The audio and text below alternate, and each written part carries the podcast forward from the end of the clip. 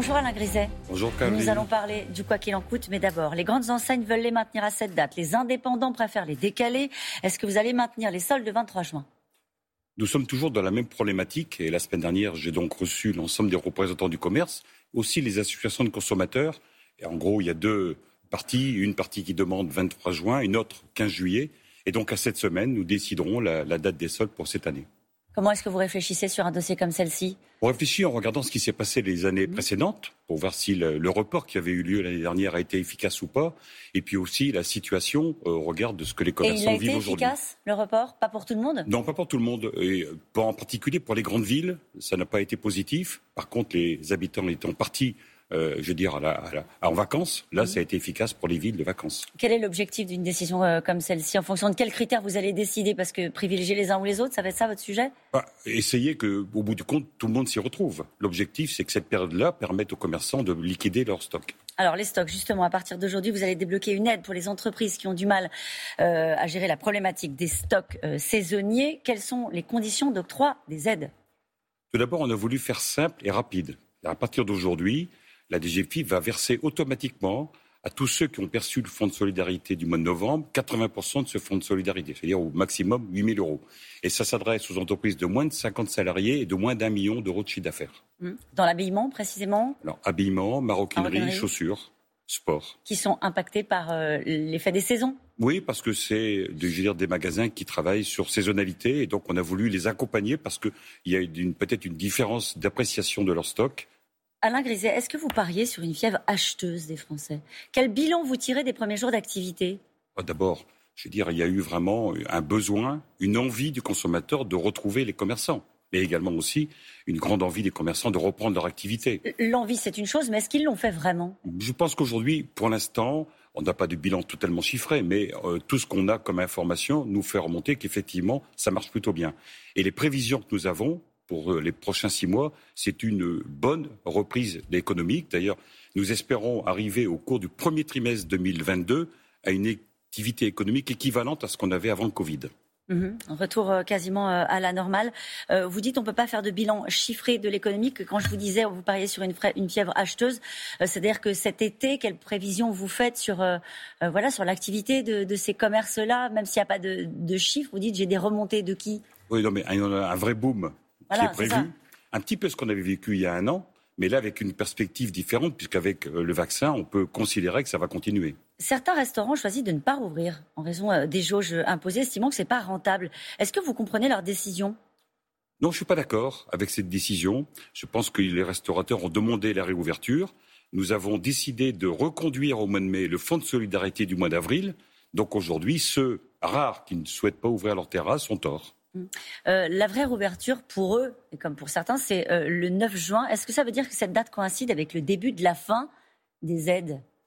Non, puisque pour les restaurateurs, nous avons indiqué, et également pour l'événementiel, que à partir du moment où nous allons continuer à maintenir des conditions de restriction, parce que le 9 juin, il y aura encore des restrictions, puisque c'est une jauge à 50% à l'intérieur. Nous continuerons d'accompagner, donc au mois de mai, c'est reconduction du fonds de solidarité, et juin, juillet, août, on continuera de façon dégressive, et on fera le point fin août avec ces professionnels. À partir de quand on va penser sérieusement? Euh, Je vous pose la question parce que le MEDEF a dit qu'il va falloir revenir quand même à une économie non subventionnée. Ça fait partie de- de- des- des objectifs des mois qui viennent, Alain Griset, de revenir à un fonctionnement normal de l'économie Ou est-ce qu'on peut même imaginer des aides jusqu'à 2022 En tout cas, je considère qu'on n'est pas dans la subvention. L'État décide de fermer les entreprises. Il est normal que nous les accompagnions. Et au bout du compte, dès que l'activité économique aura reprise, Elle a repris. elle a repris pour 92% de l'économie. Aujourd'hui, Oui. on est dans une situation C'est ce que vous normale. nous dites. On peut revenir à une situation à la normale. Donc pourquoi ne pas débrancher les aides? Parce qu'il y a encore des secteurs dans lesquels l'activité n'est pas normale. Je prends l'exemple événementiel. Il faudra entre 3 et 6 mois avant que l'événementiel récupère les salons, les congrès. Et donc, il est normal qu'on continue à les accompagner. Combien de temps? Je dirais, j'ai dit à plusieurs reprises le temps qu'il faut. Oui, mais le- alors ça, en fait, ça va pas suffire. Maintenant, il va falloir avoir des perspectives. Est-ce que ça, par Oui. exemple, ce sont des aides qui pourraient durer jusqu'à 2022 Certaines mauvaises langues se disent qui va débrancher d'une certaine manière ces aides avant la présidentielle? Mais nous le faisons régulièrement, puisqu'il y a beaucoup de secteurs d'activité qui aujourd'hui ne sont plus accompagnés, euh, alors qu'on les accompagnait l'année passée. Donc là, on cible vraiment les secteurs dont on, on regarde à la réalité économique. Quand vous dites à l'événementiel, nous reprenons et que les congrès n'ont pas lieu avant octobre-novembre, il est normal Donc ça veut dire que certaines aides pourraient être encore une fois euh, d'une certaine manière pérennes jusqu'à 2022, en tout cas dans cette année, euh, l'année prochaine. C'est quelque chose qui est envisageable pour vous Ah, dans la- certains secteurs. Oui, c'est envisageable. Puisque ce qu'a dit le président de la République au mois de mars 2020, c'est nous allons accompagner l'économie pour éviter l'effondrement de l'économie. C'est ce qu'on a réussi à faire pour l'instant. Et donc Ouais. nous allons continuer dans cette direction. Le mur des licenciements qu'on a évoqué à un moment donné, c'est un risque écarté. On nous a évoqué le mur des licenciements. Mmh. On nous a évoqué également les faillites des entreprises. Oui.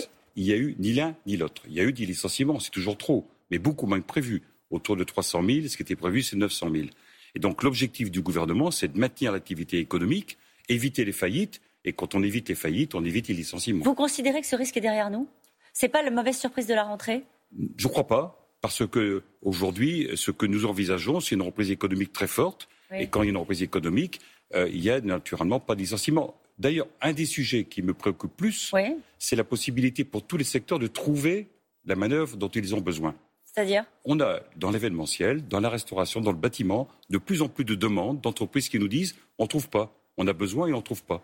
Et donc avec Elisabeth Borne, nous avons travaillé avec Pôle Emploi pour essayer d'orienter les modes d'emploi vers les secteurs dans lesquels il y a des besoins. Est-ce que ça a du sens de continuer à aider euh, des entreprises qui étaient faibles avant le Covid et qui seront encore faibles après le Covid?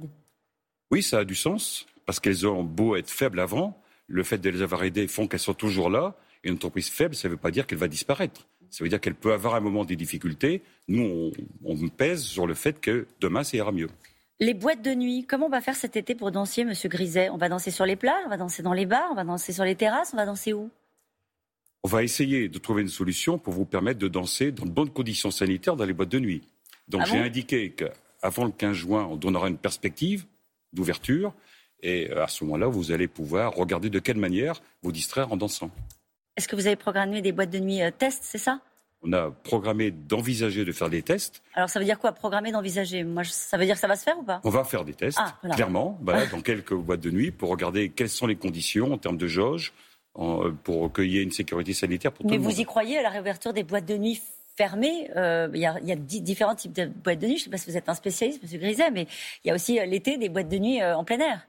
Oui, globalement, les représentants que nous voyons très régulièrement Ouais. souhaitent une ouverture en dehors du plein air, parce que la plupart des, des boîtes de nuit ne travaillent pas avec le plein air. Donc, si on ouvre, on essaie d'ouvrir la totalité avec des jauges qui permettent de garantir la sécurité sanitaire, mais il faut leur donner de la perspective. C'est ce qu'on va faire avant le 15 juin. Merci beaucoup d'avoir été mon invité ce matin.